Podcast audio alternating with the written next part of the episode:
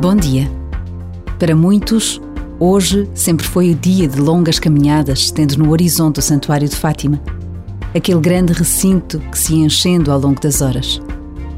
Com a pandemia tudo se alterou, mas a pequenina capela que acolhe a imagem de Nossa Senhora continua a ser o ponto de encontro de tantos que ali se ajoelham e rezam, que ali ficam em silêncio, partilhando a vida, dores e alegrias, súplicas e gratidão. Estar em Fátima nestes dias continua a ser aquele lugar onde se toca a fé de uma forma clara, simples, verdadeira. Por vezes basta a pausa de um minuto para nos sentirmos gratos por vivermos em terra de Santa Maria.